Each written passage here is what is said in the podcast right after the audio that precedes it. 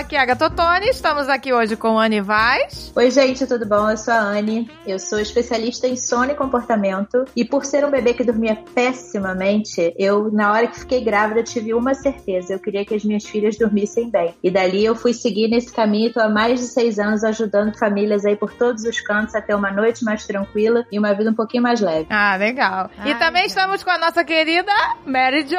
Oi, gente, tudo bem? Tô aqui de volta.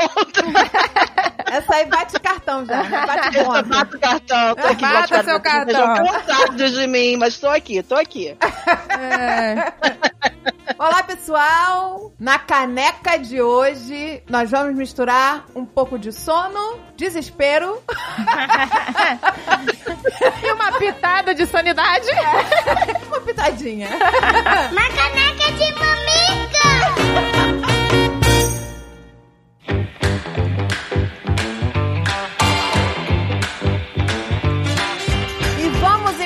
Online, gente! Vamos sim, meu amor. Gente, mais do que nunca a gente viu que quem conseguiu levar o seu negócio pro mundo online se safou nessa pandemia que quebrou e fechou muitos negócios. Exato, meu amor. Não, Pelo gente, mundo inteiro, né? Pelo mundo inteiro. E aí, gente, a gente vê o e-commerce crescendo. Exato, as Não- pessoas se reinventando. Gente, você viu que as pessoas foram obrigadas a ter uma vida online. Quem era averso, quem não queria, quem não É. gostava, que não pagava conta pelo computador, que não fazia, que não acontecia, passou a viver online. Passou a viver Passou a online. fazer compras online, até pedir mercado lá, tudo, tudo. Exato, até vestuário, né? Assim, que às vezes a pessoa fica né, com receio, as pessoas assim, mais das antigas, né? E muitos negócios tiveram que se reinventar, como você disse, e se salvaram. Muitos não se salvaram, mas muita gente conseguiu se salvar começando a vender online. Quem tinha um negócio próprio ali na rua, né, ou no bairro, sei lá o que, passou a vender pro país inteiro. Não, gente, só pra vocês terem noção, o número de compras online cresceu 75% em 2021. Não é pouca coisa não, meu amor. Então nós viemos aqui com uma solução pra você que tá começando a empreender agora, pra você que já empreende e quer transformar o seu negócio e entrar no mundo digital. A hora é agora. Olha agora, meu amor, a gente sabe, né, que é assim, é difícil a gente dar o primeiro passo, né? A gente às vezes não fica seguro, né, 100% e tal. Mas Gente, a Nuvem Shop, ela entende cada necessidade de quem precisa e quer vender online. Exato, meu amor. A Nuvem Shop, ela dá suporte, entendeu? Pra que você se sinta capaz de colocar o seu negócio no mundo. Gente, é super simples, super profissional. Você pode montar o seu negócio do seu jeito, escolher o, o meio de pagamento que você quer, os meios de envio. Olha que maravilha, gente. Exato. Tá tudo ali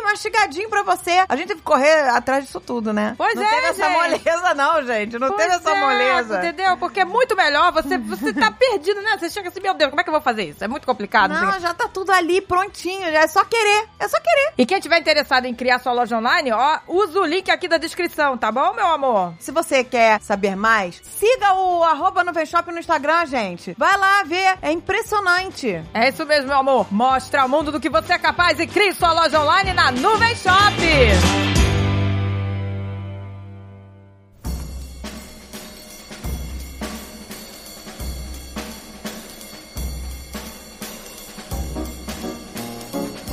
Então, gente, eu tava lendo uma vez que no mundo inteiro, grande parte das crianças não está tendo a quantidade de sono necessária. Sim. Elas estão Né? dormindo menos? Estão hein? dormindo menos, porque isso varia com a idade, né? É engraçado, exatamente. O recém-nascido, ele dorme o dia inteiro. Exatamente. O Dorme, bebê lá. aqui dentro da barriga, ele tava dormindo. Eu ia falar que ele dorme o dia inteiro, mas não necessariamente à noite, senão eu não tava cheio de clientes. É verdade. Não, bebê recém-nascido não. É tudo, é tudo trocado, é verdade. É, eles ainda não estão com aquele ciclo. Dorme o dia inteiro e de noite chora pro desespero da mãe.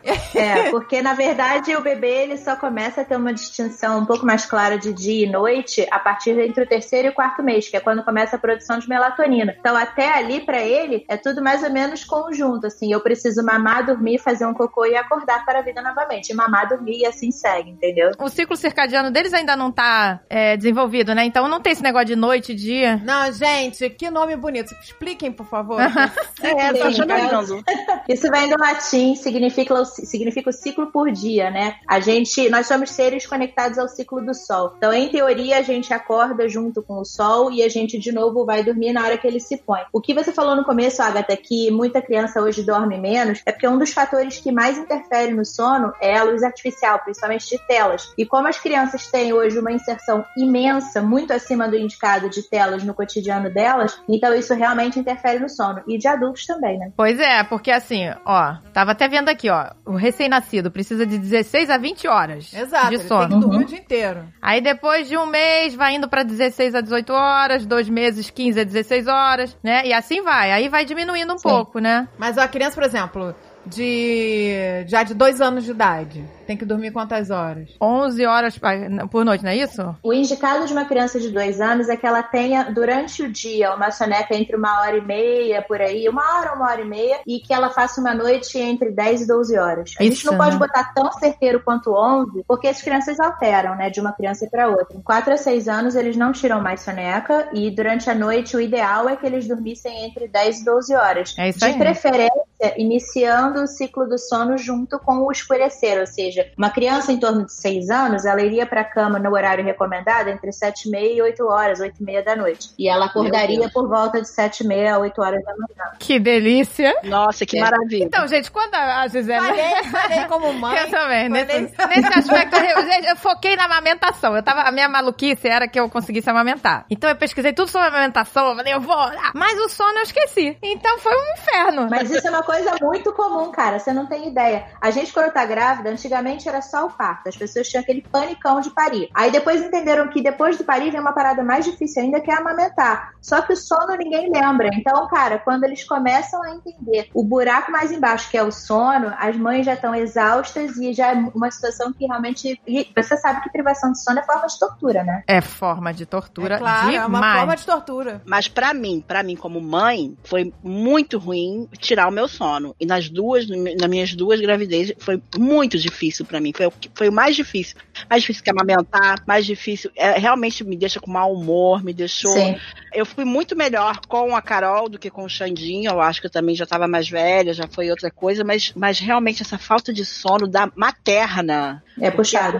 As crianças, eu acho que a gente tem que acabar. Eu, eu entendo que se a criança acorda é porque ela tem alguma necessidade. Que se a gente também não atender essa necessidade dela, que seja uma água, tô dizendo até crianças maiores, ir ao banheiro, ou, ou que tá realmente tomou um, teve um pesadelo. Eu acho que também a gente também tentar contornar muitas necessidades que a criança tem quando ela acorda. Eu acho que a gente pode Eu estar acho- mascarando alguma coisa. Eu vou Ou ter não. que discordar em parte.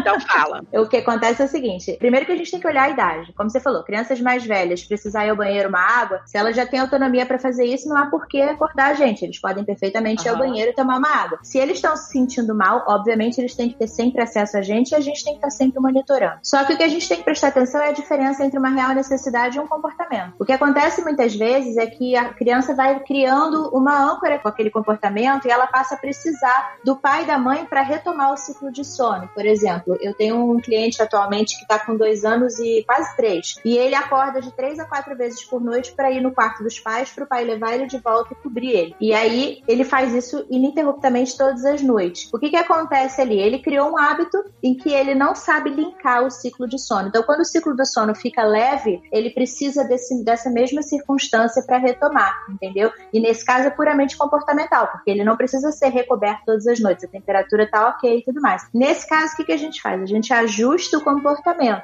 Muitas vezes observando se são questões que podem ser ajustadas durante o dia, que é um erro que muita gente comete, que é focar só na noite, e outras vezes até na condução que a gente dá para noite, entendeu? Então essa que é a distinção, se é comportamental ou se é uma, uma poderia- reca- O que, que poderia ser de dia, por exemplo? Que tá atrapalhando duas essa coisa? questões, duas questões, desculpa te cortar, duas questões que acontecem muito e são bem opostas, tá? Um primeiro caso é a criança que durante o dia não é vista, ou seja, ela é uma criança que, que não tem presença dos que passa o dia muito solta e que não sente que tem alguém zelando por ela. Eu sempre brinco que se ela não é vista de dia, ela vai se fazer ver de noite, porque de noite a gente vai fazer o que for para aquela criança voltar a dormir. Então, muitas vezes o horário em que ela consegue a atenção que ela precisa dos pais e que é importante para ela acaba sendo durante a noite. A segunda situação são crianças que têm uma característica muito líder, são crianças que têm uma dinâmica de líder muito forte e que muitas vezes os pais não percebem que a- o fato dela ser uma criança de personalidade forte não quer dizer que ela seja uma criança autoconfiante. E aí a gente acaba atribuindo a ela informações que ela muitas vezes não tem maturidade emocional para lidar. E aí, apesar dela ser uma criança que durante o dia é super líder, comanda a brincadeira, decide como as coisas vão ser, quando chega à noite, ela não tem a autoconfiança e a segurança necessária para fazer uma noite tranquila por ela mesma. Ela acaba precisando muito da presença dos pais ou do, do cuidador principal nesse momento, entendeu? E aí o que, que a gente faz? A gente redimensiona o dia dessas crianças, seja mudando a polarização de liderança, começando a, a trabalhar essa autoconfiança, seja trabalhando a presença dos pais e fazendo essa criança ser mais, entre aspas, vista. É, a criança, a, a, criança, ela, eu acho que o maior problema de toda criança, quando a criança é, é quer muito chamar atenção, é, é, justamente essa parte que fica uma carência, né? Pois é. Os pais, hoje em dia, os dois trabalham, né? Não tem mais aquela coisa da mãe em casa, né? Como era na, uhum. antigamente. Então a criança, ela sente falta de estar com os pais. E aí, quando esse momento só surge à noite, ela não vai querer dormir, né? Ela tá carente, ela quer ter aquele, aquele contato com os pais. E você vê que leva isso pro sono, né? Que acorda no meio da noite. Exato. Sim. E é uma coisa que você. Eu tive um caso de uma criança que eu chamo de o filho invisível, porque a mãe me procurou para resolver o, o, sono da bebê de um ano e meio. Ela falou que dormia com ela no quarto a noite toda, mamava a noite toda, ela estava muito cansada e ela queria estruturar melhor o sono. E aí a gente estava conversando já uns 30, 40 minutos e eu sempre pergunto tudo. E aí um momento eu falei: "Ah, como é que foi seu parto?" Ela falou: "Ah, não, foi igual ao primeiro". Eu falei: "Você tem outro filho?" Ela tinha passado 40 minutos e não tinha me falado. Aí eu, ela falou: "Ah, tem" e tal. Aí eu falei: "Ah, e como é que é o sono dele?" Não é péssimo, mas ele eu já até desisti. E ele tinha seis anos. Então eu fiz um trabalho com ela que eu falei: "Não, não, não pode desistir. A gente também tem que ver o sono dele". O caso dele era claramente uma criança que os pais tinham uma rotina extremamente tomada, muito pouca presença e ele tinha uma necessidade enorme de presença diurna. Então a gente fez um trabalho, no caso dele, muito mais durante o dia do que durante a noite, entendeu? Sério? E, e funcionou? Sim, ele dorme a noite inteira no quarto dele já direitinho há mais de três meses. Caramba, você vê? A gente não faz ideia, né? E ele chegava a acordar entre sete e oito vezes por noite. O pai já estava mais de um ano dormindo no quarto dele, porque ninguém aguentava mais. Gente, Nossa. que loucura. Eu, quando fui mãe, a notícia, essa preocupação de como vou amamentar, como vou. Porque eu fui mãe muito nova. A minha preocupação era: será que eu vou conseguir sustentar? Eram outras, eu, outras eu prioridades. eu não me preparei para ser mãe, né? Em nenhuma das duas gravidez. E o que aconteceu é que surgiram necessidades de eu controlar o, o, o sono e eu não sabia como. Não tinha a mínima. O que eu fazia? O que, que eu fazia? Era. A, a Marisa tá comigo nessa, na maioria das vezes. A gente saiu o dia inteiro com aquelas crianças, não era, não, amiga? É, era, era. A gente saía com eles pra caramba pra gastar aquela energia inteira pra de noite eles dormirem senão eles não dormiam. Senão eles estavam é. subindo é. pelas paredes. É. O dia que não saía, que tava um dia ruim, chovendo, sei lá o quê, nossa, era um pesadelo. Era um dia ruim mesmo. E olha que botava pra fazer balé, pra fazer natação, pra fazer os cambal. A gente botava pra fazer um monte de coisa, fora além de levar pracinha, não sei o quê. Era, sabe, um, um, um trabalho de, de gastar energia constante. E outra é. coisa que ajudou muito também, e só foi aprender o meu segundo filho, foi massagem. Eu fazia massagem, aquela chantala, né? Fiz muito no André, lembra? Fazia, ela fazia Fiz muita chantala, isso ajudou muito. Eu, eu lembro. A chantala na época não tinha internet, nada disso. Quando meu filho já tá em 20 e tantos anos. Chantala raiz. Chantala de livro. Eu comprei o livro e fui aprendendo a fazer. E, nossa, acalmava muito. Mas você sabe por que a chantala acalma também, além da questão, obviamente, da massagem em si? Ah, é, porque ali é, uma, é um momento de troca, né? De... É um momento de conexão. Você tá se conectando é. com a criança. Exato. E aí isso contribui pra confiança. Pele com pele. Tem que ser. Ai, você não delícia, pode de né? roupa, tem não que ser pode. pele com pele. Eu ficava Exatamente. de calcinha, sutiã e a criança. Eu tô lembrando e, que eu lembra, lembra que e eu o André tinha que estar pelado. Eu tirava até a fralda pra, né, pra ele relaxar mesmo. E aí, às vezes, fazia xixi, não tinha como, né? Já que a criança relaxa, né? Não, Mas eu, eu já lembrando. botava a toalha embaixo, sabe? Bota, eu, eu ficava na cama, eu botava, forrava com toalha. Eu sabia que ele às vezes ia fazer xixi, mas a criança tem que, tem que passar óleo no corpo da criança inteira. Ela tem que relaxar, a fralda já atrapalha, entendeu? E tem que ser pele com pele. Isso ajudava muito. Ele nem teve cólica. Já o Alan teve cólica, só porque eu não conhecia a Chantala, né? Mas o meu foi tudo assim, foi tudo no susto mesmo. É, que eu tô lembrando da Chantala, que lembra que eu falei que eu fiz também Aí eu Gisele? ficava, Agatha, faça a Chantala que funcionou Eu tanto fiz. com o André. Aí fomos lá, botamos aquecedor, porque, né? Frio, né? Inverno, em Curitiba. É, porque os meus filhos eram no Rio de Janeiro. Eu tive no Rio de Janeiro no calor de 40 Pois graus. é. Já Ela a tinha- Agatha teve a Gisele em Curitiba, que era um frio do caramba. Aí ela com três meses, acho que ela tava com uns três meses, né, quando eu fiz. Aí eu, te, né, fiz toda a coisa, botamos lá o óleo e tal, mas aí a Gisele ficou mega impaciente. Aí começou a berrar, estressada aí. Aí eu botei ela no peito, aí ela fez cocô. Aí ficaram as duas peladas, cagadas. Foi linda, minha Chantala foi linda. A Agatha falou, não dá pra mim, não dá pra mim esse negócio. As duas peladas e cagadas.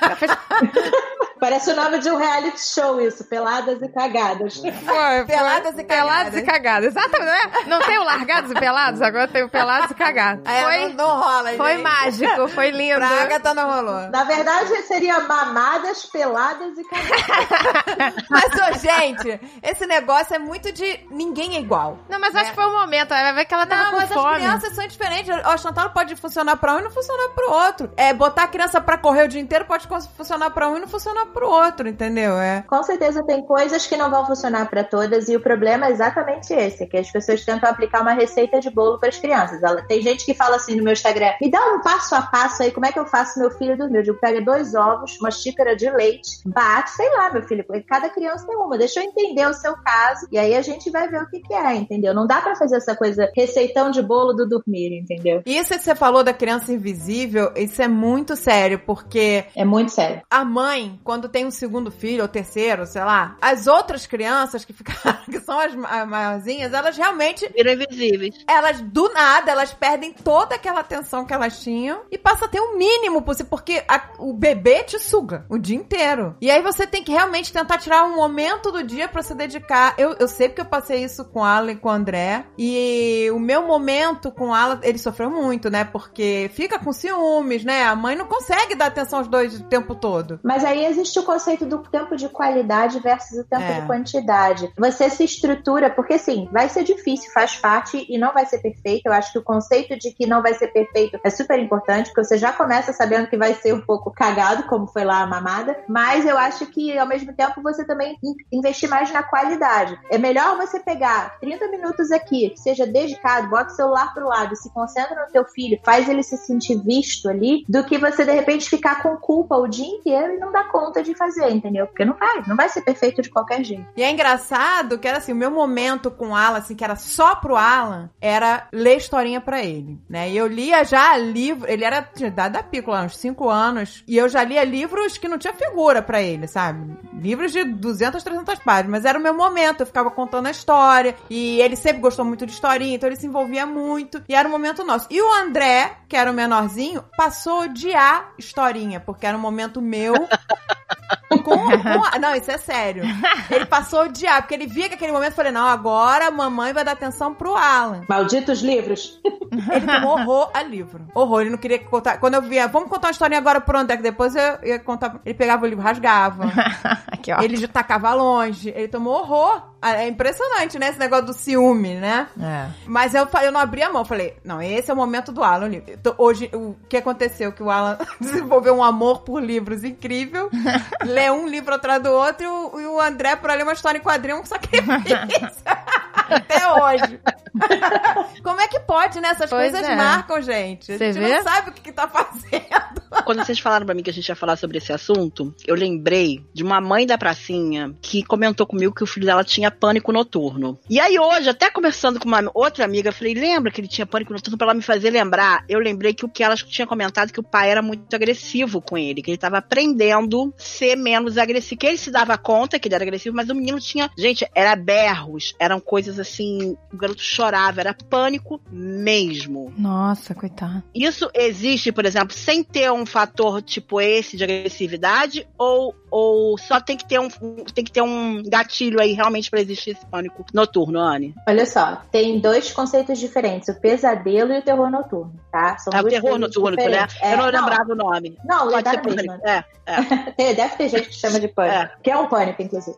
Dá um medo enorme. Mas, assim, são dois fatores diferentes. O pesadelo é um processo mais. é, que a gente consegue interferir. A gente consegue chegar, acalmar a criança. O terror noturno, se você já tiver vivido, você certamente sabe por quê. Porque a criança não te escuta, não, não para de gritar, ela fica completamente fora do ar. E se você, inclusive, tentar acordar, é pior. Você pode até agravar a crise. E o que, tá que acontece? ele tá Ele tá dormindo, é, ele, ele abre o olho, mas ele não reage a você, ele não escuta você. E é melhor, assim, quem não sabe se teve é porque não teve. É que nem orgasmo, sabe? Se você já teve, Aham. você sabe. É a mesma Aham. coisa. Se seu filho já teve uma crise de terror noturno, você sabe, porque é assustador. E leva um tempo, só que aí você precisa entender o que está acontecendo. E o- normalmente, o, o- durante a noite é quando a gente transforma as nossas memórias de curto prazo em memórias de longo prazo. Então a gente meio que revive os acontecimentos durante o dia. Então, se uma criança passou durante o dia, como essa que você falou, episódios que ela presenciou de agressividade, coisas que o cérebro dela não tem maturidade emocional para lidar, ela vai reprocessar isso durante a noite. Geralmente, nesse caso, ela pode ter pesadelos. O terror noturno é uma questão mais fisiológica e ele vai acontecer quando a criança está muito exausta, quando a criança foi dormir extremamente agitada, sem que a gente faça o que a gente chama de higiene do sono. Aí essa criança vai chegar ali pro final da madrugada e vai ter um. é, Vai ter, pode ter a crise de terror noturno. Então, nessa hora, essa é a diferença que a gente precisa fazer, entendeu? Então, a gente às vezes acha que a criança que tá muito cansada vai dormir bem pra caramba, e aí chega de noite ela tem uma noite super agitada, porque exatamente ela passou da fronteira do cansaço sadio pra exaustão. Aí o cérebro dá esses pifas, entendeu? Pois é, eu até Nossa, eu eu tive até ouvi muito- falar isso, é isso, o gente. efeito vulcão, né? Que a criança, Efeito vulcão. ela passa do ponto, né? Ficou muito agitada. É, porque a gente tem cortisol no sistema. Quando, o que acontece? Quando a gente não dorme, porque a melatonina é o hormônio que induz o sono, né? Então, quando o sol se põe, a gente começa a produzir e fica pronto pra dormir. Se a gente não dorme, o nosso corpo entende, pô, ela não pode dormir, dispara cortisol e a gente se reacende. O que, que acontece? O cortisol é um inibidor, é um hormônio do estresse e é um inibidor natural do sono. Aí essa criança tá com aquele cortisol ali bombando e ela precisava, na verdade, estar indo pro caminho oposto, que é desacelerar. Aí dá o efeito vulcão, dá o pifo, entendeu? Eu, quando criança, minha mãe e minha avó sempre falaram que eu gritava muito e elas tentavam me acalmar e eu, eu não escutava. E quando eu acordava, minha avó, minha filha, com o que, que você sonhou? Você teve pesadelo? Eu não lembrava de nada. Não lembrava de nada. Não, dormi bem. pra criança, eu tinha dormido bem, mas a minha mãe e minha avó falaram que à noite eu berrava. Que isso, gritava, né, chorava. E agora, eu tinha, e tive até há pouco tempo, graças, eu vou nem elogiar, que já tem um, um bom tempo que eu não tenho, já tem uns anos até, uns três anos que eu não tenho nada. Eu tinha muito, quando criança e até adulta, paralisia do sono. Isso eu tinha. Há três anos que eu não tenho. É uma parada muito bizarra, que você acorda e não consegue se mexer. Mas dizem que isso você ainda tá num estágio de sono, meio, entendeu? Por, É isso, que, muito bizarro. por isso que você não consegue se mexer, mas que você tá ainda dormindo. gritar, É. Você não consegue. Você tá de olho aberto, você vê o que tá à sua volta, mas você não consegue gritar, não consegue falar, não Que consegue mexer. doideira. Não consegue mexer um dedo. É desesperador. Amiga, eu, eu, eu descubro coisas novas sobre você. Não, mas isso assim, Anos de amizade. amiga, isso é muito raro acontecer. Não é uma coisa que é todo mês. Não, é, por exemplo, há três anos que eu não tenho. O que eu era quando era novinha, que hoje em dia ainda tem um pouco, mas eu fui muito, é sonâmbula. E a Carol fala muito de noite. A Agatha falava muito. É mesmo, é? Eu não me lembro. Se falei, nem me A lembro. Agatha levantava e falava. E eu. É. Gente, eu já, eu já dei um tapa na cara de Meu Deus. A gente conhece gente sonâmbula que deu bebida pros gnomos, lembra? Na minha casa. Ó, tá vendo? Eu tenho os gnomos, eu tenho, eu tenho coleção de gnomos, porque eu tenho mania de gnomo. Eu tenho os gnomos na minha cozinha.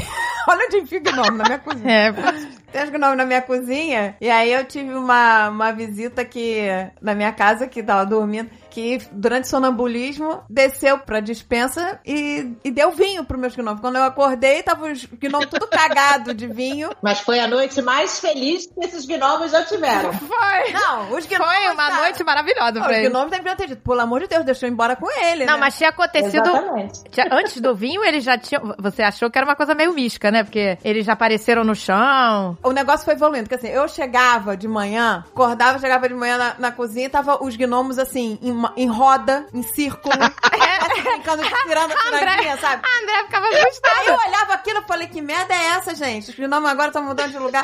Aí eu achava que era o Dave me sacaneando. Aí eu fiquei pro Dave, Dave, você para de palhaçar pra eu achar que eu tô ficando maluca, hein? Tu tá botando os gnomos em círculo, os gnomos tudo em fora do lugar. Eu achava, encontrava eles no chão, assim, fileira que nem benzinho. Aí eu falei, ó, você para com essa palhaçada que eu vou achar que eu tô maluca. Tu pa- Eu, David, eu não tô fazendo nada. Você tá... Eu falei, eu vou botar uma câmera aqui pra ver o que tá acontecendo. De novo, porque tá Toy Stories aqui. Tá a história. Aí foi o negócio evoluindo. Eu chegava, tinha um gnomo de frente pro outro, tipo, beijandinho, sabe? Eu fui ficando assustada. Essa visita ficou na minha casa durante, sei lá, três meses. ó. E aí eu não, não associava a pessoa, né? Ficava, tô ficando maluca. A- Ou não, associando alguma coisa. Até que um dia eu escutei um barulho bem alto, aí eu fui descer, aí eu vi a pessoa lá embaixo. Sonâmbula. Sonâmbula. Eu não sabia que tava sonâmbula, porque eu falei com a pessoa, ela me respondeu. Me respondeu assim, esquisito, mas respondeu. E aí, quando a pessoa subiu, eu fui olhar, e aí eu vi a festival. Aí tava gnomo babado de todo cagado de vinho. E daí foi engraçado assim, que é uma família de gnomos, né? Então o pai tava cagado de vinho, os, os gnomos meninos estavam cagados. E as meninas, a família e as crianças estavam no chão pra não ver pra não ver a desgraça. o alcoolismo. Nossa, Pelo menos isso ele na mão de um terapeuta, ele analisava assim tudo, até o final, entendeu? Como tem fato Vamos aí? estudar. Vamos ver o que isso significa. Essas criancinhas aqui de lado, aqui. Aí eu cheguei no quarto falei é, pro Azaghal, falei assim, ó, eu descobri que não é você me sacaneia. Temos um sonâmbulo em casa. Ai, gente. Eu queria saber da Anne até que idade é importante essa soneca é, de tarde das crianças. Até que idade, porque assim, eu tenho uma amiga minha que os filhos com 4 anos ela coloca pra dormir ainda tarde. Às vezes eu me sinto uma mãe meio, meio ruimzinha. Menos mãe. Mas, amiga, tem creche que coloca criança pra dormir de tarde com 4 anos e a criança odeia. Odeio, é verdade. Entendeu? É, na verdade, assim, isso é uma situação bem questionável, porque, por exemplo, quando eu vim morar aqui nos Estados Unidos, a minha maior, minha maior dorme a noite inteira desde cinco meses, né? Eu ensinei direitinho e tal. E aí, quando eu vim pra cá, ela tava com quase quatro anos. Ela fez quatro anos dias depois. E aí, quando foi no meio do ano, ela antes ficava só até meio-dia na escola, ela passou a ficar até as três da tarde. E subitamente ela passou a acordar no meio da madrugada e ficar acordada. Ela não chorava, mas ela ficava acordada uma hora e meia, duas horas. E eu não vou deixar ela sozinha lá, eu ia lá e ficava com ela. E comecei a tentar entender o que estava acontecendo, porque não tinha nada fora do previsto. Até que um dia eu cheguei pra buscá-la mais cedo, a professora falou: Não, ela tá dormindo. Eu falei: Oi? Ela falou: Ela tá tirando a soneca. Eu falei: Mas ela não tira a soneca, sei lá, desde dois anos e pouco e tal. Não, mas aqui nos Estados Unidos, é, em, é, em é, New Jersey, né, que é o estado onde eu moro, é obrigatório a criança tirar soneca até quatro anos de idade. Eu falei: Não, pra minha filha, cara, porque ela tá ficando acordada de madrugada. E eu tive que quebrar um pau danado com a escola, porque era uma escola Montessori, que eu falei: Cara, vocês não são Montessori onde vocês acreditam que o ritmo de cada um faz diferença? Pois é, Montessori não podia fazer isso. Exato, aí eu tive que quebrar um pau do. Foram discutir com a pessoa errada, né? Mexeram no calo da pessoa errada. Foram, mas foram mesmo.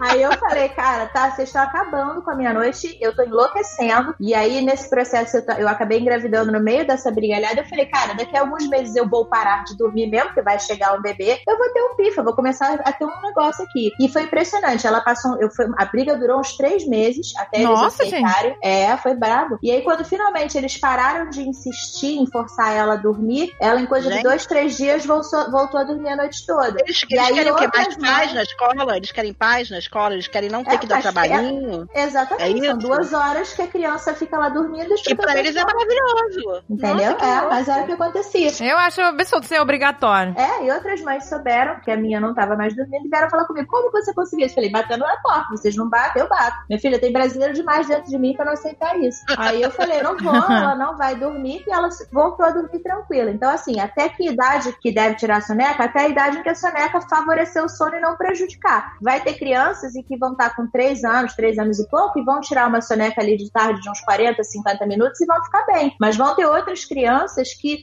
uma soneca, às vezes, de meia hora numa determinada idade já faz um estrago na noite. Então, é importante você observar sempre, porque a criança tem que chegar no final do dia cansada o suficiente para dormir bem, mas não exausta que deu o efeito vulcão, como a gente falou. Então, geralmente, essa transição vai acontecer entre uns dois anos e meio até uns três anos e pouquinho. A criança vai naturalmente parando a soneca, guardadas algumas exceções. Essa quarentena bagunçou nosso horário, não bagunçou? Ah, não pode sair com a criança. Tem o que a Andrea falou, né? Porque antes ela levava pra sair. Aí uma pessoa que agora tivesse com filhos da idade que ela tinha quando fazia isso, o que, que eles fazem com a criança agora? Isso mexeu. Nossa, eu estaria maluca. Eu, só, eu estaria maluca. A Carol tava dormindo meia-noite e pouco. Agora eu tô conseguindo colocar ela cada vez mais cedo. Já consegui essa semana que ela durma 10 horas da noite, hoje ela já acordou 9 e meia da manhã. A única coisa que aconteceu diferente foi que, tipo, no meio da madrugada ela acordou, como você tá dizendo, Anne, achando que era de manhã. Sim. Que horas ela acorda? É, nessa, na, na madrugada, Não, não, de, de manhã. Agora ela tá- começa o dia? agora ela tá começou. Hoje ela começou 9 e meia, porque a gente tava dormindo de meia-noite, ela tava dormindo meia-noite e acordando meio-dia. Era isso. É claro, mas é o ponto exatamente esse. A criança está normalmente pronta para voltar a dormir 12 horas depois do que ela acorda, em média. Então, o grande ponto é que as pessoas tentam fazer com que as crianças vão para a cama antes e para que elas acordem antes. Eu prefiro fazer o oposto. Eu acordo antes num dia, tem um dia que aquela criança tá chatíssima, eu vou com paciência e com carinho, mas à noite ela tá pronta para ir para a cama mais cedo. Se a disparidade for muito grande, como era tua, de meia-noite para pouco, vai fazendo gradual, mas começa mexendo no acordar e não no dormir. Eu, eu fiz isso. É, isso funciona até com a gente, gente. Ah, então eu tenho que fazer isso. Se eu quero passar a dormir mais cedo, eu tenho que acordar mais cedo pra ficar com sono antes. É isso. O que acontece aqui em casa é isso. A Gisele não tem problema de acordar no meio da noite, mas o problema aqui é porque quando tá tendo aula, e aí ela tem que acordar, né, na, na hora pra ir pra aula. O problema é nas férias. Eu vejo as ligações dela no tablet da Pitu. Meu Deus, gente, ela tá ligando? Eu falei pra ela não ligar. Eu não me importo, tá no silencioso, relaxa, elas se amam, pode deixar, não me incomoda em nada. Porque eu falei pra ela, ô Gisele, a, a, a Maria Catarina dorme 8 da noite, então você não pode ligar depois da 8 da noite. É, só que ela não tem noção o que é 8 da noite, né? Aí. Exatamente. Esqueci desse detalhe. Esqueci desse detalhe, mas minha filha não sabe a hora isso. Ela tá bom, mamãe. É um detalhe básico. Ainda bem que tá no silencioso, né? Porque. Então, gente, a dificuldade é essa. Quer dizer, então, eu tenho que passar a acordar ela uma hora mais cedo, todo dia. De gradativo, né? É eu tô É, fazendo você todo dia tira, todo dia você tira um pouco da hora da manhã dela. Porque existe uma explicação também para essa questão do horário que a gente vai dormir. Porque não é só pelo fato de que a gente ganha 3, 4 horas na nossa noite, que são maravilhosas, com vida de adulto. É também porque para criança é um sono de muito mais qualidade. Então, por exemplo, a filha da Maria José pode também estar acordando na madrugada, porque quando a gente vai dormir, em tor- não, a criança, né, em torno de 7, meia, 8 horas da noite, ela tá no que a gente chama de sweet spot. É o momento ideal para começar o sono. Todas as condições são favoráveis. O sol tá no momento favorável, a luminosidade, né, a produção de melatonina e assim vai. Só que quando passa desse horário, ela perde, porque o primeiro a, a melatonina começa por volta de 5 da tarde e o primeiro pico dela por volta de 7, 7 e meia da noite. Então, se a criança perde esse pico, o próximo pico é 9, 9 e meia, até 10 horas da noite. E de novo ela estava acordada e perdeu esse pico. Aí o que, que acontece? De novo, aquele negócio do cortisol. Então, quando ela vai dormir, ela já vai dormir com muito menos o, aproveitamento da melatonina e com o cortisol dela muito mais alto. Então, o sono fica um sono muito mais agitado. Quando a criança começa no sweet spot, ela tende a ter um sono muito mais tranquilo. Pois a é. pediatra dos meus filhos sempre me alertou que a criança cresce durante a noite, quando tá dormindo. E tem um horário que é, eu acho que de, sei lá, de 10 à meia-noite ou de 10 a 1 da manhã, que é o horário que a criança já tem que estar no sono profundo pra esse hormônio do crescimento agir. Coisa que eu não. Por isso que meus filhos não ficaram tão grandes. Mas, é. não, que isso? De fato, Não, o André Alves. altas. O André é alto, porque o André tinha Chantala. O Alan ficou nanico, entendeu? O, Não, o não é André, só por eu aprendi com a Chantala, É, mas botar ele pra dormir. genética também, Mas né? o Alan, cara, não, não conseguia. Não, É, mas não. eu acho que o Xandinho, o Xandinho dormia bem, amiga. Ele dormia cedo. Ele tem, ele- o meu filho mais velho, tenho um filho de 24 e uma de 4, Anne, pra você saber. O meu filho mais velho dormia. É porque eu fui mãe junto com a Andréia. E aí fui Foi. agora junto com a Agatha, Entendi. entendeu? É, Eu quis foi, acompanhar foi. as duas. Mas ela quis acompanhar todos os É bebês. a famosa mãe parceira.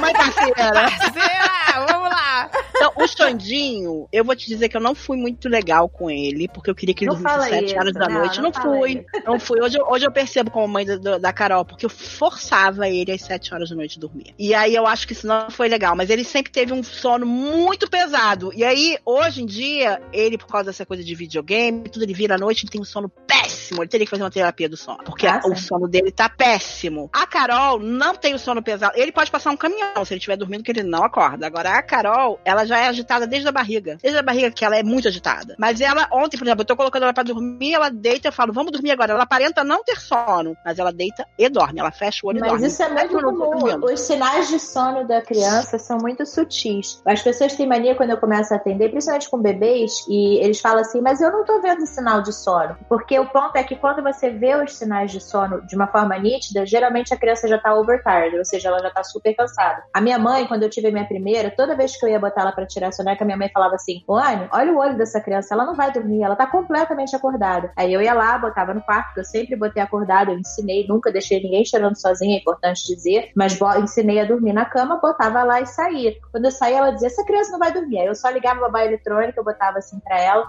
aí ela ficava daqui a pouco, ela, é, dormiu. Assim, passaram-se seis anos, ela veio pra cá e ela continua fazendo isso. Então eu acho Gente, que por que você conhecia a Anne agora, na minha vida? Pois é, gente. Não, eu vou, eu vou dizer uma coisa que eu tinha muita dificuldade com a pícola pequena e, e eu acho que vou falar pra, né, pra, pra outras mães aí que estiverem ouvindo se identificarem. O negócio da soneca. Vamos supor, né? Ela tava ainda pequena, né? Com um ano, tal, tal. Aí eu já sabia que pra ela dormir numa hora decente tinha que tirar a soneca num horário tal lá, que eu já não me lembro qual era. Falei, hora da soneca, vou tentar. E aí, ela não dormia de jeito nenhum, se esperneava, sabe? Ficava tipo, não quero, né? Não falava ainda, mas, né? Ficava. Mas deixava claro. Deixava claro. Aí eu desistia e não, não conseguia nem segurar ela. Ela saía, sabe? Ela saía, eh, tipo, se desvencilhando e tal, se debatendo. E aí o que que acontecia? Eh, Chegava às seis da tarde, ela caía no sono. E aí eu não conseguia acordar ela em meia hora, em uma hora. Porque aí ela já tava com a melatonina bombando e ela já tava com a, com a questão da luminosidade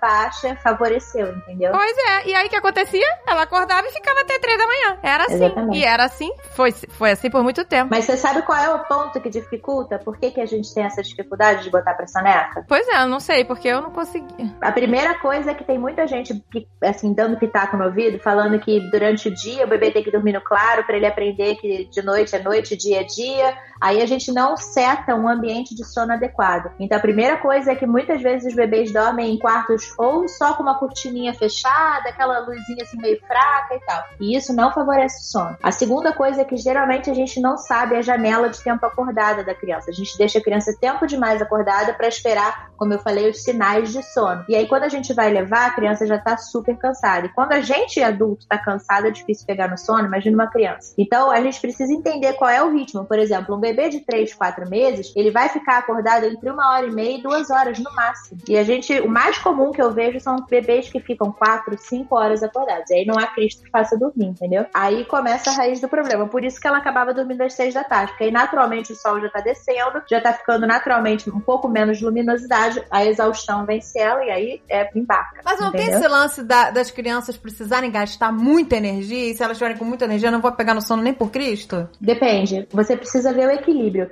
Na verdade, assim, é uma alternância de estímulos, tá? O ideal é que a gente, ao longo do dia da criança, e isso na quarentena é uma das coisas que tem ajudado muito, é quando os pais entendem que a gente não precisa o tempo todo estar pilhando a criança pra pular, pra gastar, pra correr. A gente faz uma alternância. A gente tem atividades mais de foco, atividades mais é, intelectuais, atividades de concentração, depois uma atividade física. Aí pode, dependendo da idade, ver um pouquinho de filme, para. Aqui, por exemplo, a minha maior, eu deixo dois slots de 30 minutos, um de manhã e um à tarde, de filme. Fora isso, ela vai ler livro, ela vai desenhar, ela vai correr, ela vai fazer o que puder para manter o dia dela e ir alternando. Se a criança tiver um gasto de energia bacana, ela chega pronta para dormir. Se ela tiver super estimulada, é mais difícil conciliar o sono, entendeu? E agora, é interessante que você falou, né? Que a gente tem que lembrar da janela, né? A criança fica acordada, vamos supor, que não tira soneca, 12 horas, não é isso? É muito tempo. Se for uma criança pequena, é muito tempo. Né? Mas agora, no caso da Gisele, o ciclo dela tem que ser, né? Isso eu já, eu já, a gente já percebe naturalmente, né? Tem que ser 12 horas e isso é natural. É entre 10 e 12 horas, não precisa ficar muito assim, É. 12. Eu, por exemplo, eu, Anne, era uma criança que tinha pouca necessidade de sono, mas era seria em torno de 10 horas. Então você pode observar o que, que eu acho que é o melhor a fazer. Coloca pra dormir num horário que você sinta que o sono dela comece tranquilo e deixa ver a hora que ela vai, entendeu? Porque aí você vai medindo. Se ela tá indo hoje dormir muito tarde, no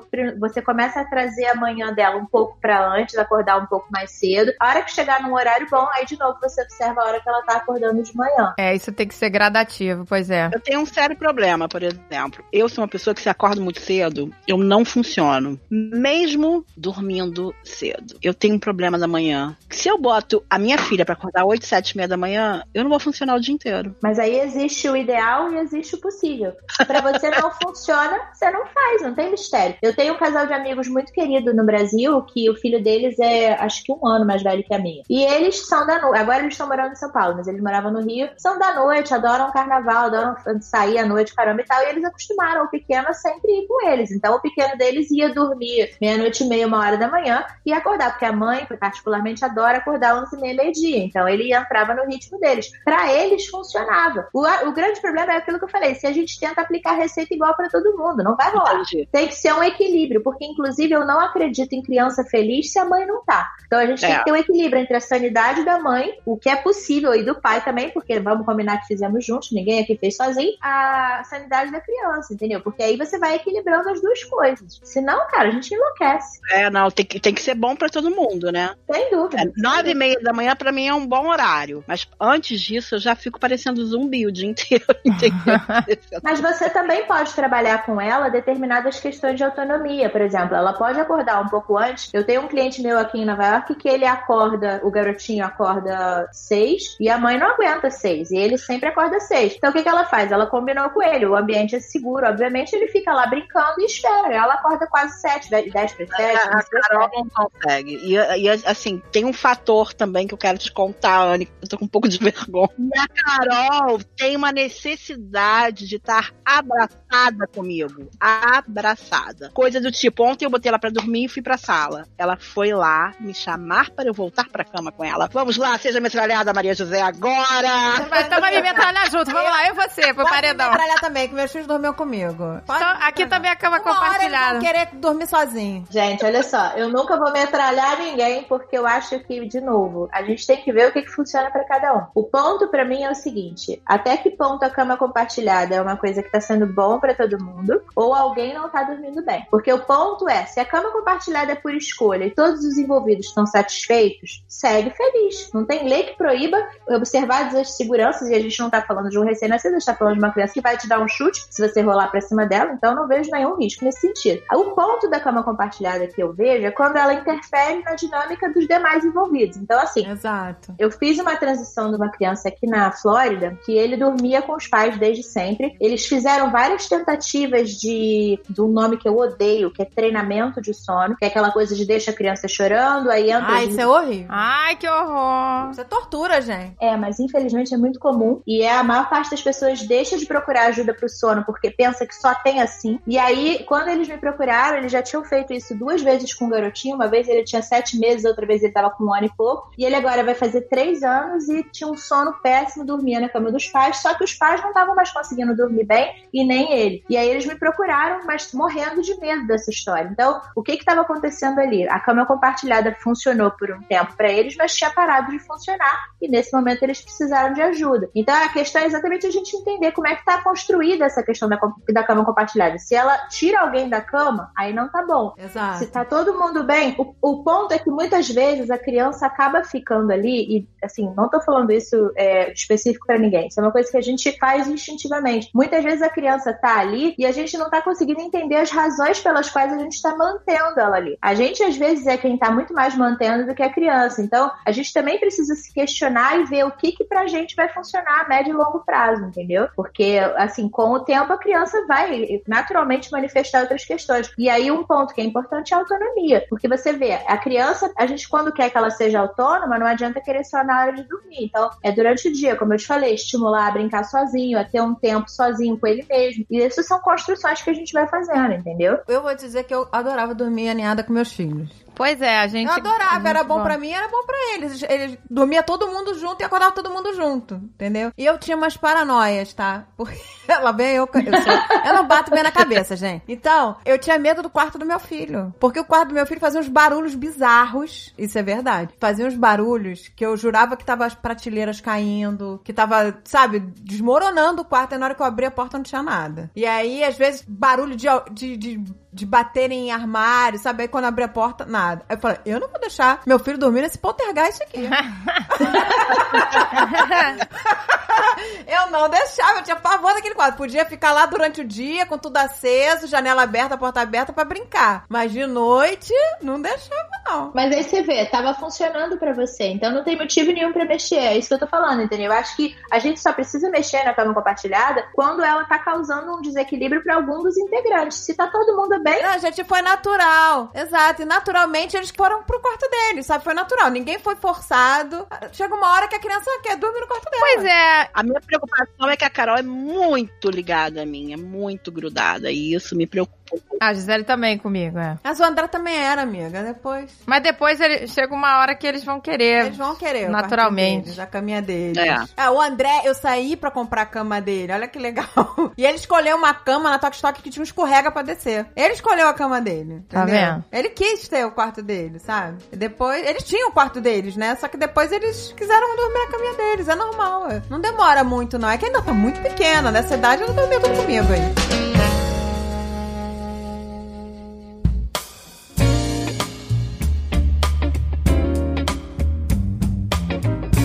O que eu percebia é, na Carol bebê que atrapalhava o sono era nas épocas de- dos saltos de desenvolvimento. eu vou falar uma coisa que nem todo mundo concorda, tá? Não, é importantíssimo saber de você, porque É. as pessoas dizem pra mim, deve estar em época de salto de desenvolvimento. Por uma época que a Carol, o sono mudava, ela ficava mais. É diferente em alguns aspectos, e aí falavam pra mim, deve estar nessa época do salto de desenvolvimento. Muitas vezes a gente recebe essas etiquetas de salto de desenvolvimento e a gente não percebe outras coisas que poderiam estar sendo trabalhadas e que seriam importantes para aquela criança, tá? Eu já peguei casos de crianças com adenoide que não estavam respirando bem e por isso não dormiam bem e várias pessoas tinham classificado como uma questão de salto. E situações até mais malucas, por exemplo, eu atendi uma menininha que a mãe me procurou, ela estava com sete meses. Ela não mamava no peito, mamava na mamadeira e ela não estava dormindo bem, ela dormia um pouquíssimo e aí todo mundo falando que era salto, que era salto. E aí eu comecei a atender e realmente eu fiz uma série de ajustes durante o dia e a noite e não melhorava, cara. O sono dela não estava melhorando, já tinha uns dois dias que eu tava com ela. E aí, de repente, me deu um estalo e eu perguntei qual o tamanho do bico que você tava usando. Ela tava usando tamanho 1 e ela já tava na fase de usar o tamanho 4. Então a criança não conseguia mamar o suficiente e tava sendo classificado por um monte de gente como salto de desenvolvimento. O que que acontece? Existem os saltos? Existem. Existem dias que a criança fica mais agitada, ela quer comer mais, parece que quer comer parede.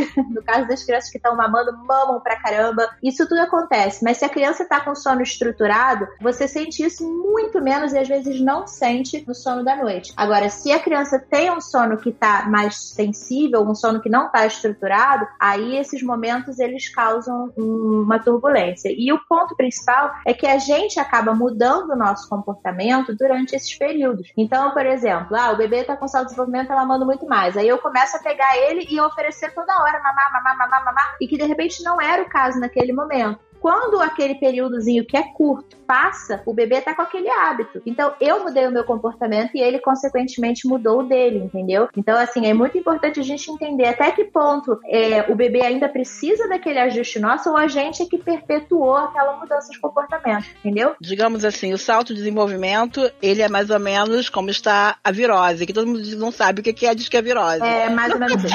Exatamente. É uma virose, mas é. Perfeito. Essa é a melhor definição, exatamente isso. Eu não sei o que que tem, é um salto, entendeu? E aí você, exatamente, é exatamente isso. A questão que você tinha perguntado da higiene do sono, o que que é isso? Assim, a gente chega do dia, e até a gente adulto deve fazer isso, tá? Isso não é uma coisa só pra criança, não. Vamos supor que a gente tá lá naquele churrasco de aniversário, Agatha, que não saiu, mas ano que vem, né? É. A gente.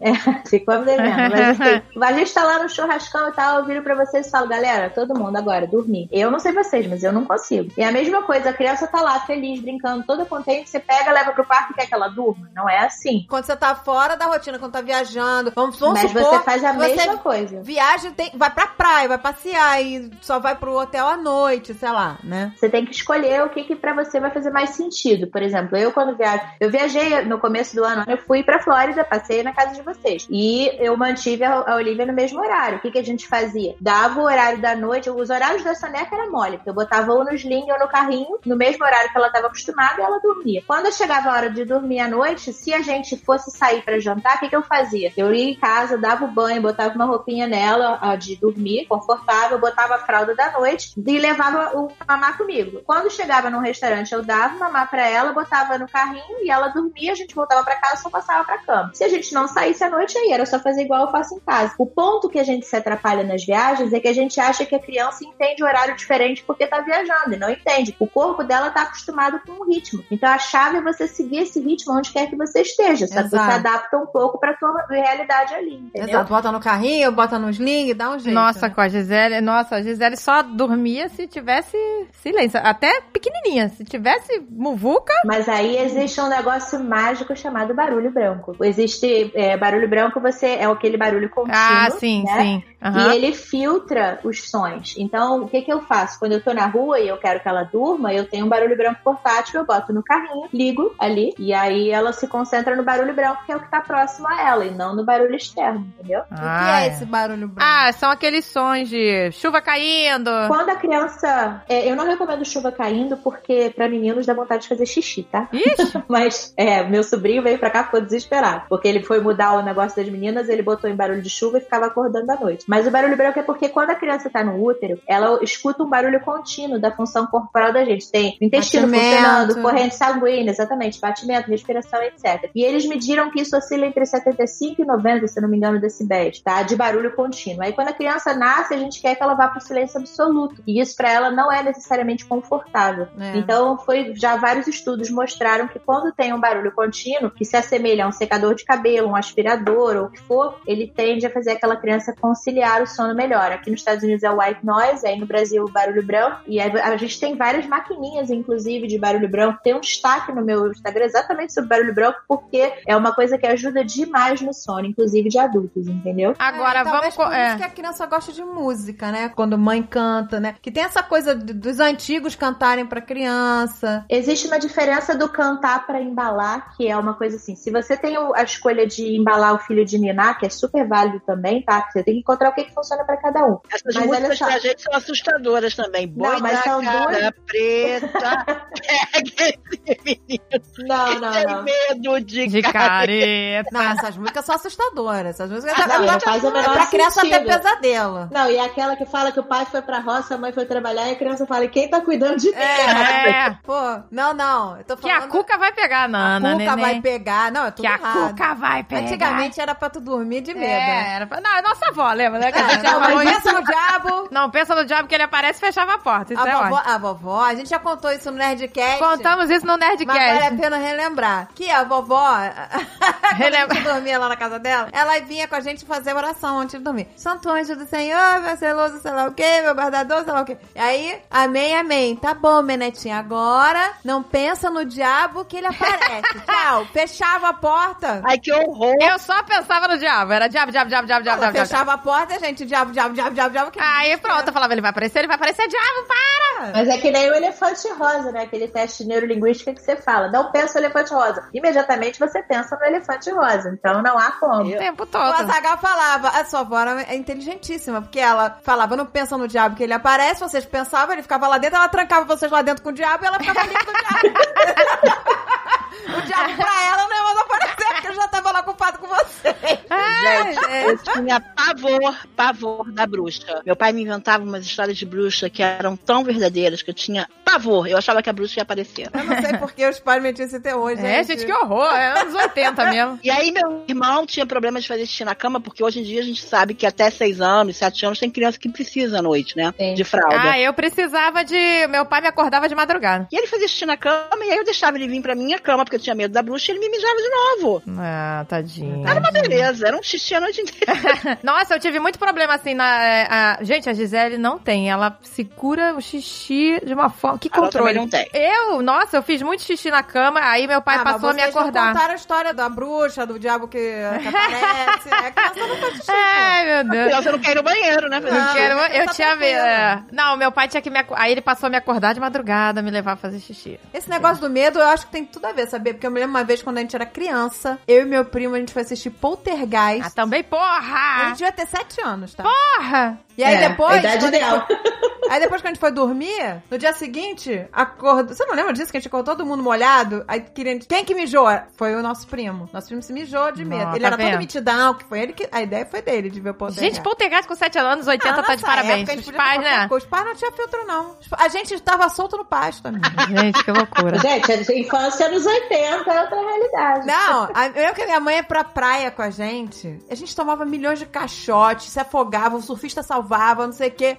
Chegava lá do avesso, cheio de areia, dentro, cuspindo areia. E a mãe, ah, quer um sorvete? Quer um picolé? tá tudo Vai certo. voltar pra água? Não. Não, gente, outro dia a gente tava revendo uma propaganda dos anos 80, que o Alexandre botou. Aí era muito bom. Aí a mulher no carro, cheio de criança atrás, aí ela, olha a curva! Aí as crianças tudo indo pro lado, sabe? Batendo na porta. Gato espremido, gato espremido era o nome disso. Gato, eu falei, era assim, era assim, todo mundo sem cinto, era, é. Olha, quatro crianças atrás. Você não tá esquecendo que a gente ia pra escola com um cara É, que é. tinha uma. Não era nem uma van, era uma Brasília que atrás, a, a parte de trás a- da mala, ele tirou tudo e botou uns banquinhos. Gente, que horror. E obviamente com o selo do Imetro, né? É, uns Ah, puleirinhos, ele botou uns puleirinhos e a gente sentava ali, sem cinto, sem porra nenhuma. Era muito doido. Era muito louco. Era um horror. O negócio é raiz, mano. Meu pai e minha mãe viajavam com a gente horas pra São Lourenço, do Rio pra São Lourenço, são cinco horas de viagem subindo a Serra da Mantiqueira. Ele baixava o banco e a mala virava tipo uma cama. Isso. E a gente ia deitada Com lá. cobertor e com cobertor, travesseiro. travesseiro. Era a primeira classe. Se o carro batesse, voava todo mundo pela Ah, acabou. Não tinha nem chance. Não tinha chance. Mas né, gente, daqui foi pensar positivo. Sobrevivemos, né? Sobreviver. Mas existia menos paranoia. Hoje em dia, o que eu percebo, até com a quantidade de informação é tão grande que pra você saber qual a informação que é boa e que É. não é, e filtrar isso é complicado. É, hoje em dia a gente tem essa dificuldade, né? A dificuldade que tem que filtrar. E É também que a gente tá muito polarizado, né? Eu acho que hoje em dia você não consegue uma coisa de um equilíbrio. Ou você é pró uma coisa ou pró outra coisa. É. E aí, quando você tenta navegar o que faz sentido pra você, você acaba sendo bombardeado dos dois lados. Eu acho É, que. se você não, difícil. não escolhe um lado, você é crucificado. Que você não tem opinião. É, e seja em qualquer assunto, exato. Você Não, tem não. que estar com a sua opinião formada, especialista, Ô, gente, senão te crucificam. E também a questão do julgamento, né? Porque a gente é muito julgado. eu não sou nem um exemplo de mãe, mas eu acho que o instinto É, com certeza. é a melhor coisa, sabe? Porque hoje em dia é tanto detalhe, é tanto que a mãe é tão cobrada pela sociedade. A mãe, né, ela é- se cobra e ela é cobrada por quem tá em volta, né? Que é estressante. É, Tudo que é. vai fazer vai gerar uma frustração, porque, ah, mas todo mundo tá fazendo isso, tá dando certo comigo. Não vai dar certo, nem tudo dá certo, todo mundo tem que seguir. Mas também tem que prestar atenção no instinto, entendeu? Ah, isso aqui tá dando, como você falou, tá dando certo É dormir com isso a aí, criança? tem que seguir o coração Tá bom pra também. todo mundo? Beleza. É, mas o ponto é que a gente fica com a comparação. A gente se compara e as pessoas nos comparam. E é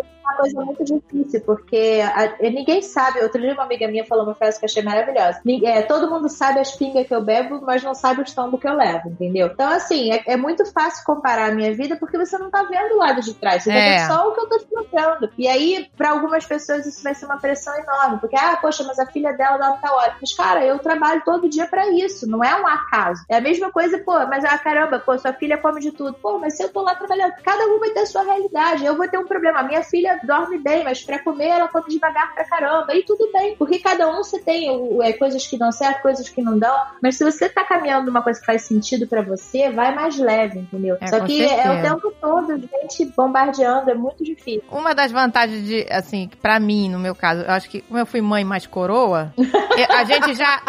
A gente já. Já se.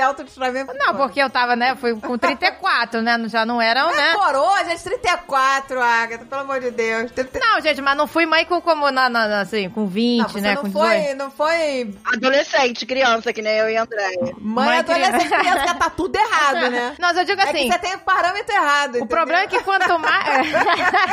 o parâmetro. Quanto mais jovem, eu acho que mais a gente ouve os outros, eu acho também, né? Quanto mais velha, a gente Não, vai também. Não, pelo contrário. Eu acho que a gente vai criando um filtro, eu acho. A gente, né? Nada Você não acha? Não tava ninguém. Nada disso. Você acha, Marizena? Eu agi totalmente pelo instinto, ninguém, ninguém ninguém me ensinava nada. Sabe como é que eu era, novinha? Tipo, deixem que eu cuide do meu filho. Também. Sério? Também foi assim. Não se metam, não se metam na minha vida. Você acha que agora você ouve mais? Agora eu ouço mais tudo. Inclusive, eu vejo mais.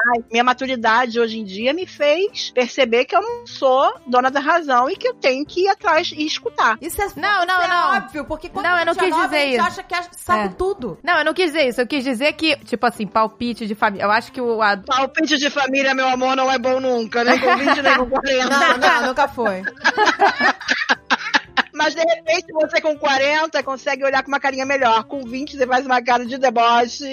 O que, que é É, isso? com 20 você é mais grossa, né? Com 40 você já pode até incomodar, porque acho que esses palpites de. Mas acontece que a gente também tem que entender. Aí você ignora, é. E Você consegue entender com 40 que a pessoa tá dando aquele palpite porque ela quer ajudar. Ela quer ajudar, Quer pois é. ajudar. Aí você ouve, concorda, ah, isso é Ela quer mesmo. ajudar, E coitada, ignora pois depois, é. que Foda-se, entendeu? Ela quer ajudar. pessoa só quer falar. Mas é difícil escutar de pessoas que de repente estão mais perto. É muito mais fácil escutar de uma amiga, É. muito mais fácil escutar de uma profissional. Mas, amiga, a gente quer sempre dar a dica do que deu certo pra gente. Então, por exemplo, eu sou defensora da Chantala.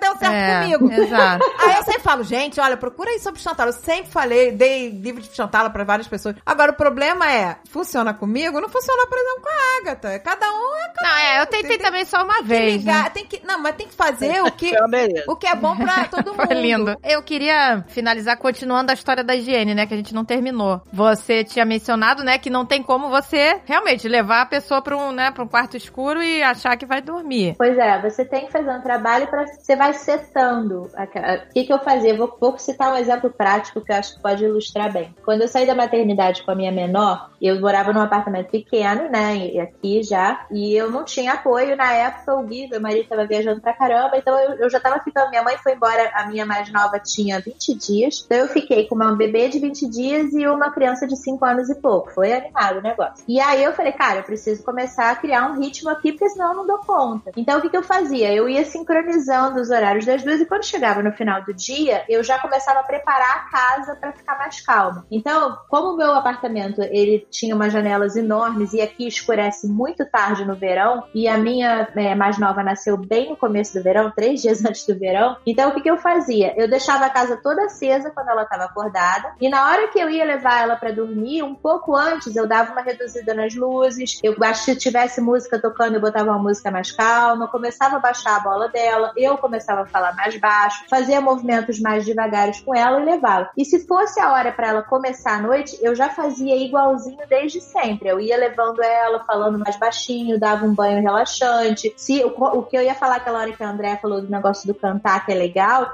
eu acho muito legal o cantar porque a voz da mãe acalma o bebê. O que a gente só tem que tomar cuidado é para não iniciar o sono cantando, porque o bebê ele faz uma, uma espécie de um screen em volta do ambiente que ele dorme. E se ele adormece com alguém cantando, na hora que o ciclo do sono fica leve, ele pode precisar daquelas mesmas condições para voltar a dormir. Mas o cantar é muito positivo nessa fase da higiene do sono, para acalmar, ficar com a criança no colo, dar um carinho, baixar a bola mesmo e vai desacelerando ela. Porque aí o próprio cérebro dela também começa a relaxar. Quando ela tá mais cansadinha, já mais devagar, já tomou o banho e tudo mais, aí você leva para começar a noite, entendeu? No nosso caso, isso pode ser uma meditação e, e principalmente evitar telas na hora de dormir, né, para todos, adultos e crianças. Mas você pode fazer uma meditação, botar uma música mais calma, não deixar a casa toda acesa de noite, entendeu? Tudo isso são fatores que vão contribuindo para essa higiene, entendeu? Aí, gente, fica a dica: jejum intermitente de tela. Ai, nossa, pois é. Olha aí, o jejum intermitente. Com certeza. Mas esse negócio de música, eu uso até com meus cachorros, tá? Meus cachorros não gostam de cortar unha, tomar banho, essas coisas. Então, quando eu vou dar banho nos meus cachorros, eu boto música calma, eu fico falando com eles calminha, falo- sabe, que vai acalmando. Mas você sabe de uma parada muito louca? A música tem, ela tem efeito comprovado. Quando a gente ficou grávido da primeira, da Maria, eu e o Gui, não sei porquê, o nosso pânico era cólica. Falavam tanto de cólica pra gente que deu essa coisa, né? E a criatura, o Guilherme Guilherme, quem vocês conhecem ele, vocês sabem. É, o negócio dele é estudar o negócio. Então ele É. foi encontrar maneiras de resolver a cólica, que ele não tinha nem nascido ainda. E aí uma das coisas que ele descobriu é que existem frequências de sons, né? Não musicais, mas de sons que ajudam em uma série de coisas, entre elas no relaxamento. Então, quando ela começou a ter, no caso dela, ela teve cólica, quando ela começou a ter a cólica, que ela, a criança fica toda dura, esticada, grita, grita, é bem complicado. E ela tinha uns três meses mais ou menos, a gente já tinha todo o setup para lidar com aquilo. E uma das coisas que a gente botava era essa frequência de sons que foi descoberta por um cientista lá que ele achou que ajudava no relaxamento, ou seja, nosso e dela. E todo mundo ficava mais calmo para lidar com aquilo. Exato, eu já ia falar. Tem gente que usa, tem adulto que usa essa parada da frequência pra dormir. Eu uso para estudar, por exemplo. Quando eu estudava, eu só gostava de estudar no, no silêncio. Silêncio absoluto. Não, mas ela não tem palavra, né? É, são, são sons. Se tivesse palavra, eu também não conseguia, não. né? É, não, assim, é, são sons aí, tudo bem, é, é verdade. Eu acho que assim, eu tô terminando o programa com muita inveja. Não, Bota a criança na cama e a criança dorme. É, não, é isso aqui. Mas ela falou, é, foi um trabalho de, né, a longo prazo. Não, Mas eu estou invejosa no momento. Ah, eu também, eu também. Eu acho que tem dois fatores importantes. O primeiro é que eu acho que a gente pedir ajuda é um sinal de força, sabe? E eu vejo muita gente por aí que fica vivendo uma vida extremamente desgastada em relação ao sono. A minha mãe comigo, cara, passou um perrengue. Acho que é por isso que eu trabalho com isso, que é pra compensar o que ela passou pro universo, entendeu? Porque eu não dormia, ela passou um perrengue danado e ela ficava comigo acordada horas. Ela falou que só de olhar de olho aberto ela ficava panicada. E eu acho que é possível pedir ajuda e tem, sabe, tem formas de fazer isso que são que funcionam. E a segunda coisa é, por favor, não entendam que ensinar a dormir é deixar uma criança chorar sozinha. Pelo amor de Deus, não é. Ensinar a dormir é o mesmo conceito que a gente ensina a andar de bicicleta, que a gente ensina a nadar, ensina a escrever. É com paciência e carinho. Você estrutura uma rotina e ensina aquela criança a dormir. Esse papo de que, ah, deixa lá, daqui a pouco você volta, isso não existe. A criança ali não tá aprendendo a dormir, ela tá aprendendo a desistir de te chamar. Tá quebrando o vínculo da confiança. Não façam isso, por favor. Ai, pois é, eu sou horrível. Eu também não criança gosto tá disso. Se sentindo abandonada. é Isso Também tá não gosto disso. né? Você- Porque imagina, ô gente, Você imagina sabia tem nome? Você sabia que tem nome? Chama Cry It Out. Aqui nos Estados Unidos isso é um método. Mas não é só aqui que fazem, não. No Brasil tem muito profissional de sono que faz Ah, é isso. tá? horrível, gente, porque pensa só pra uma criança. Ela tá sozinha num quarto, uma criança pequena, sabe? Pra ela aquilo. E você Ah, não é um ensinou terror, ela. Como é que ela vai dormir? Pois é, Você entendeu? Ela fica assustada, E né? a criança tem imaginação muito fértil. Pois é. Então tudo pode assustar. Uma sombra pode ser o bicho-papão, sei lá, entendeu? pois é. E eles estão sozinhos. Eu tinha pavor da bruxa. Eu vi, eu vi aquele riscozinho da porta que ficava entreaberta, com a luz do outro lado de fora, e aquilo é como se subisse e descesse e fosse a bruxa atrás da Ai, tá vendo? Exato, a criança é imaginação criança tá- eu- gente. Toda sombrinha, qualquer coisinha eu já achava. Aliás, até hoje, tá? até hoje, uma sombrinha esquisita, qualquer coisa eu já fico. É, tá maluco, já acendo logo a luz. É, Não, mas então. Cagaço. Não, mas esses medos ficam, cara. Esses medos ficam. O Guilherme, ele ri de mim porque eu não gosto de botar o pé pra fora da cama. Eu tenho certeza que embaixo da cama é vácuo e eu não sei o que tem no vácuo. Então É, dá um acabou. medo, né? Entendeu? Não medo, não bota Buraco fora, da não. Ah, eu tenho certeza, tem um palhaço do poltergeist. Ai, que horror, gente. Nem me fala. Eu tenho cagaço dessas coisas, né? Ah, mas Vou ter que dar então. um mortal da porta. Se a criança, imagina se abandonar a criança. Pois é, exato. Então, isso que você falou, né, pra lembrar. A gente também lembrar da questão do, do, do ciclo de horas, né, que a criança tem que ficar acordada. E a quantidade de horas que tem que dormir, isso é importante. É, são as janelas acordadas. Isso faz muita diferença pra cada idade. Sabe o que eu acho que a gente tinha que fazer também? Parar pra pensar assim. E se fosse eu, alguém mandando eu ficar ali no quarto deitar, dormir à força Pois é, e dizer você não pode Não, sair daí? isso não é normal. que A horror. achar que é um. Que, pô, que isso? Terrorismo? Exato, é horrível. Entendeu? Mas isso é muito comum e eu acho que é o meu dever, porque eu trabalho com isso. Eu não posso deixar de falar isso, porque infelizmente isso é um conceito muito equivocado, mas que, entre aspas, funciona. Porque a criança acaba depois de um tempo desistindo e dormindo. Só que acontece o rebote muitas vezes depois. Essa criança, ela não desenvolve uma relação de amor com o sono, ela desenvolve uma relação de rejeição. Então, qualquer coisa que acontece, ela passa a dormir infinitamente pior do que ela dormia antes. E aí o bicho pega. Então, tem que alertar. E o por último, o mais importante é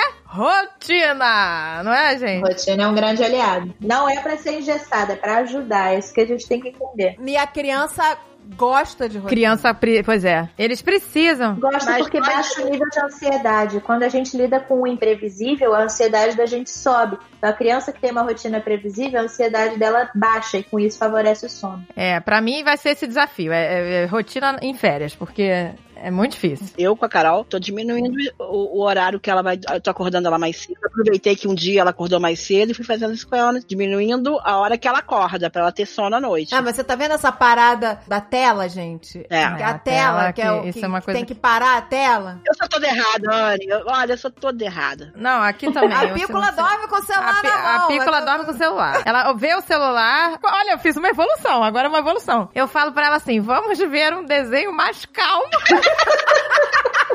Ah, é porque era menina, é super poderosa. Gumball, é, sabe? Era uma loucura, mundo de Gumball. Aí eu falei, agora eu tô falando, vamos ver Ben and Holly, um desenho mais tranquilo. Teve uma época que eu tava fazendo, que acho que eu vou voltar a fazer. Depois do celular, eu tirava o celular e cont... aí ia pros livrinhos. Aí- Mas aí mesmo Gente, assim... o livro é... é, é- é- Mas mesmo assim, a criança está com o celular de noite, entendeu? E isso, eu não sei. Não, eu não deixo o celular de luz com a Carol, não. Ô, gente, contar história funcionou tanto pra mim, pro Alan, né? Porque o, o André tomou ódio de história, mas funcionava tanto porque ele relaxava. Agora, é. quando a história era muito empolgante, aí ferrou. Que a aí, tem que escolher, separa os da noite e os do dia. É. Mas o livro realmente ajuda. quando a história era muito empolgante, acabava o capítulo, ele, pelo amor de Deus, mãe, mais um é, é capítulo, por favor, Novela o negócio. Virava novela. Aí eu ficava, não, mas aí deixa pra. Aí- aí, pior que eu, ficava curiosa também.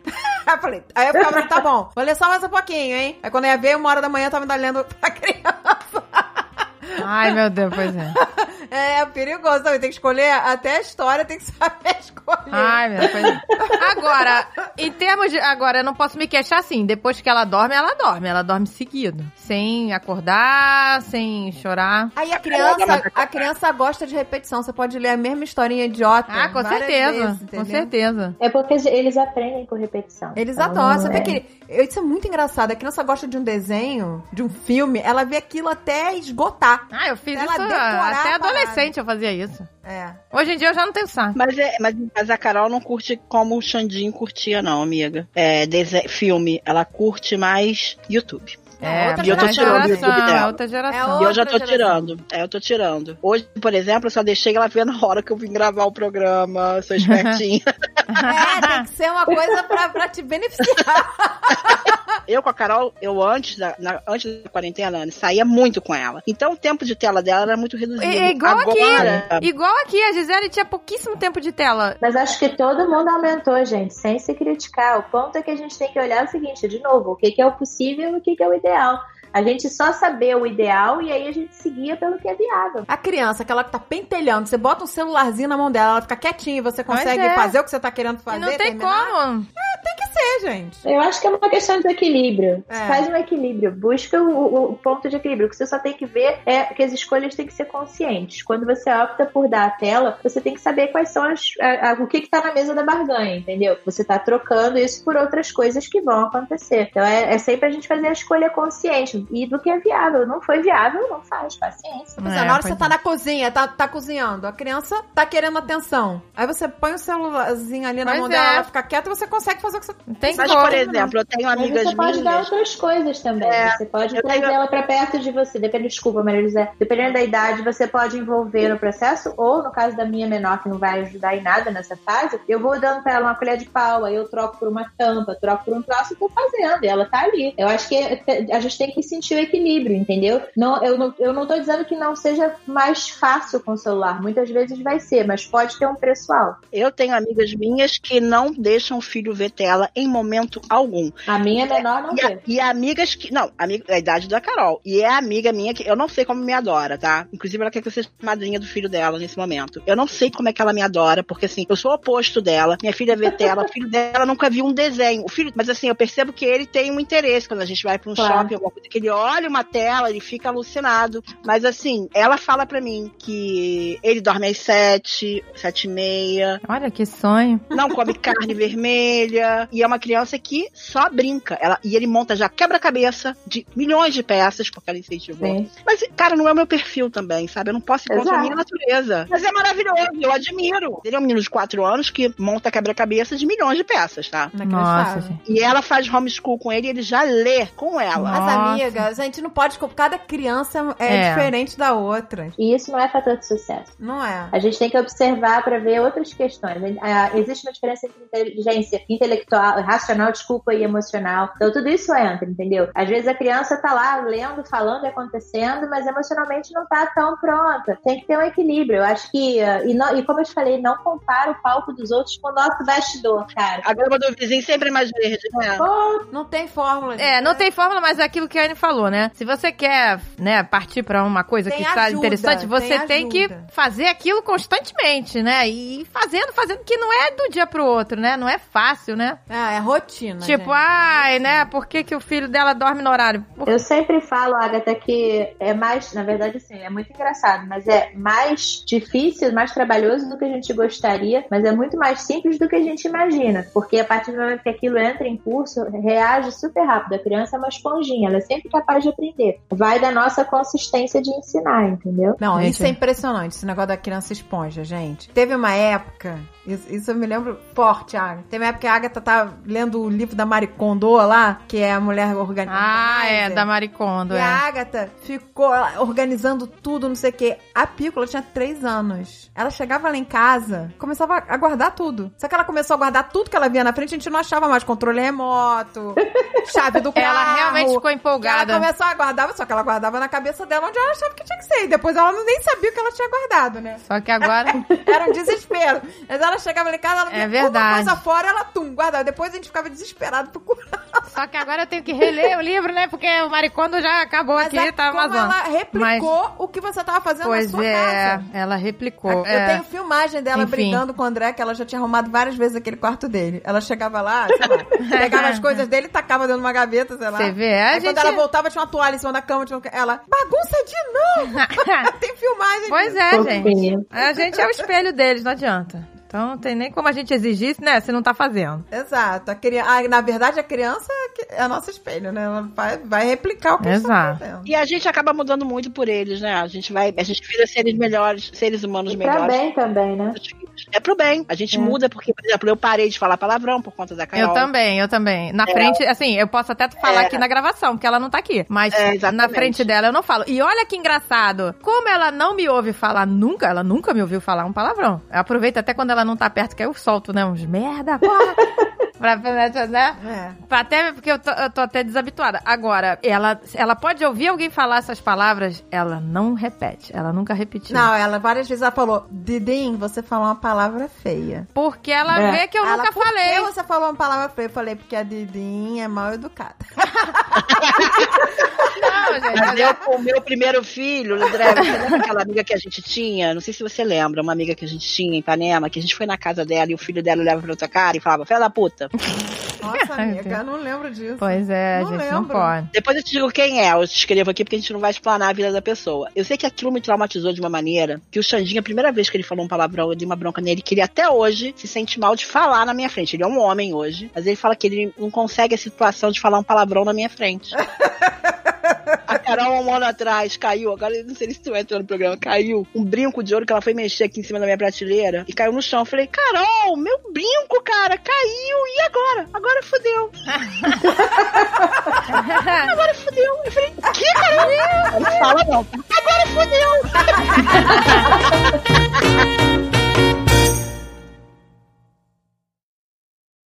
Este podcast foi editado por Radiofobia, podcast e multimídia.